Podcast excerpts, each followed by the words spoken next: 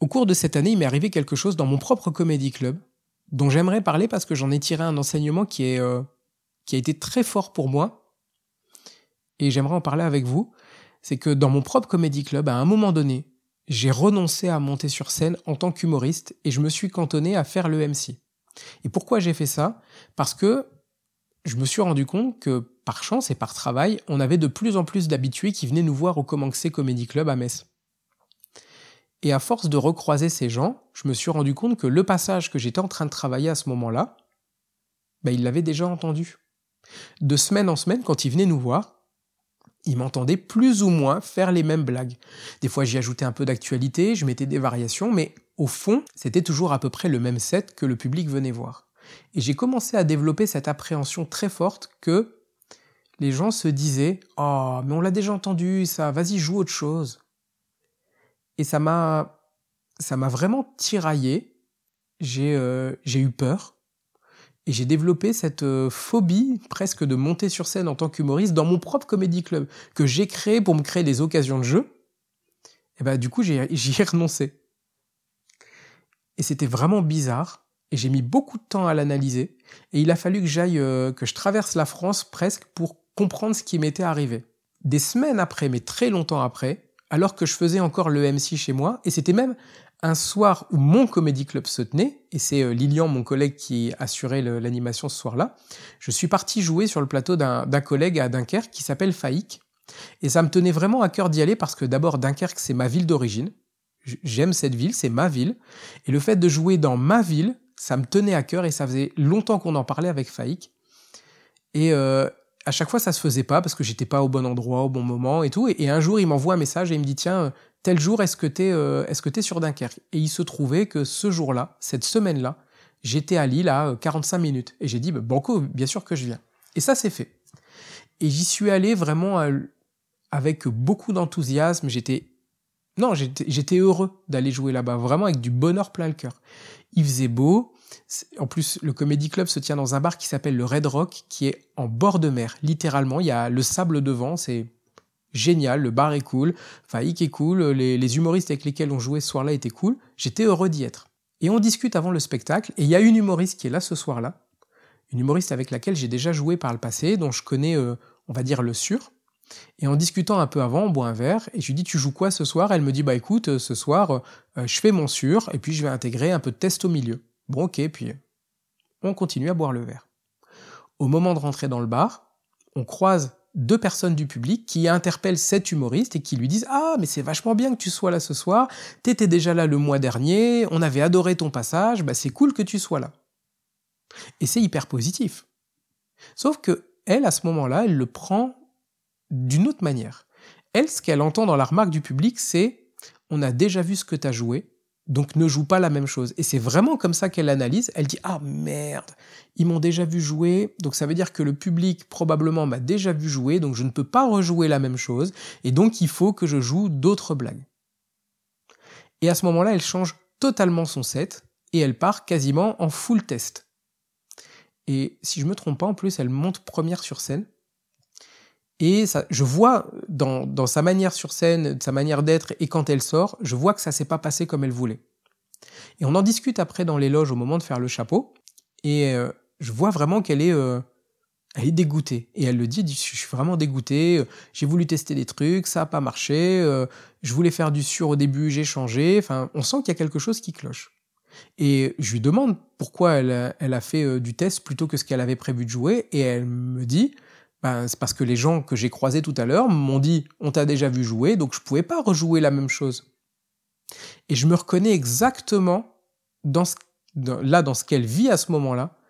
Je reconnais ce que je vis moi depuis des semaines dans mon propre comédie club. Et je prends à ce moment-là instantanément un recul que j'ai jamais pu prendre depuis sur ma propre situation. Il a fallu que je vois quelqu'un d'autre la vivre pour être en situation, non pas de lui donner des conseils, mais en fait de, parler d'elle avec ça et d'essayer de l'analyser ensemble. Et à un moment donné, dans la discussion, on est euh, quatre humoristes à discuter comme ça, et je sens qu'on partage tous ce même état d'esprit de, bah oui, si les gens t'ont déjà vu jouer du sur, faut, jouer autre chose, par respect. Euh, peut pas leur jouer toujours le même sketch, c'est bon. Et à ce moment-là, j'ai un réflexe qui est de, de repenser, moi, quand je suis dans le public, Est-ce que j'ai déjà vu des humoristes plusieurs fois faire leur sur, etc. Ça m'est arrivé, mais surtout, à ce moment-là précisément, je me revois au spectacle de Malik Bentala. C'était euh, quelques semaines après le Marrakech du Rire, où il joue pour la première fois ce sketch où il parle d'ouvrir son frigo. Si vous connaissez pas ce sketch, vous irez sur YouTube, vous chercherez Malik Bentala frigo. C'est à l'époque au Marrakech du Rire, c'est un carton, ça défonce les réseaux sociaux, c'est un truc de fou furieux, c'est un phénomène. Et je vais au spectacle, il est en rodage à ce moment-là, pour voir ça. Je, veux tellement qu'il fasse ce sketch parce qu'il m'a fait mourir de rire au Marrakech du Rire, je veux le voir faire en live. Et il le fait pas. Et même si le spectacle est génial, on rigole beaucoup, le souvenir que j'en garde encore aujourd'hui, c'est il n'a pas fait le sketch du frigo. Et si je pousse la réflexion un petit peu plus loin, je me dis si j'étais Gad et que je montais sur scène pour faire le blond, les gens seraient déçus que je fasse le blond? Non, si j'étais euh, moi dans le public de Gad, j'adorerais que, Gad me fasse le blond dans un spectacle. À un moment donné, il fait juste une allusion ou un truc comme ça, et les gens pèteraient un câble. Je pense. Enfin, moi, en tant que public, je réagirais comme ça. Et j'en parle avec mes collègues. Et on pousse la discussion un peu plus loin et je leur dis, mais regardez, transportons-nous dans un, un autre métier qui est le métier de chanteur si je suis chanteur et que je monte sur scène pour faire des chansons que les gens ont déjà entendues qui sont mes tubes, est-ce que j'ai honte de jouer mes tubes? Bah non. Au contraire, les gens viennent au, ils viennent euh, au spectacle, c'est du spectacle vivant, ils viennent pour, certes, probablement découvrir des chansons, mais ils viennent aussi pour entendre les tubes. Et si vous allez dans des concerts, franchement, soyons honnêtes, les moments où c'est le feu, c'est pas quand les artistes y jouent leur nouveauté, c'est quand ils jouent leurs tubes. Et je trouve étonnant qu'en tant qu'humoriste, on ait cette appréhension de jouer nos tubes, nos sets sûrs, devant des gens qui les ont déjà vus.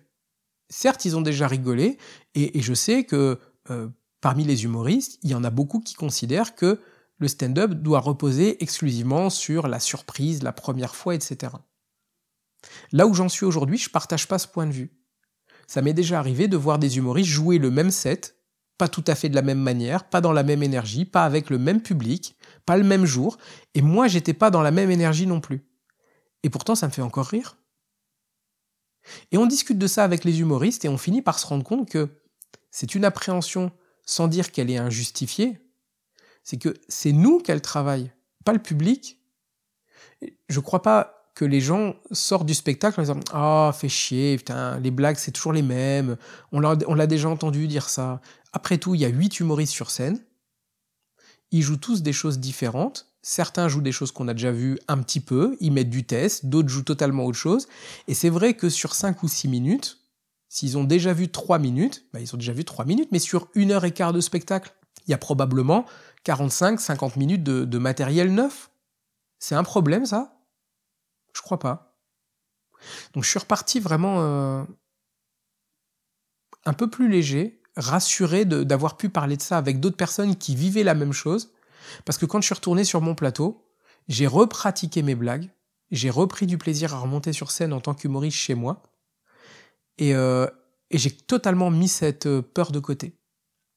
Et je me rends compte, en tout cas c'est mon opinion là maintenant où j'en suis, je me dis que on, on devrait pas, je pense, avoir peur de jouer notre matériel sûr. Bien sûr, en plus, on y met des nouveautés, etc. au milieu, mais si ça marche, si c'est nos, tubes, on ne devrait pas avoir peur de jouer nos tubes.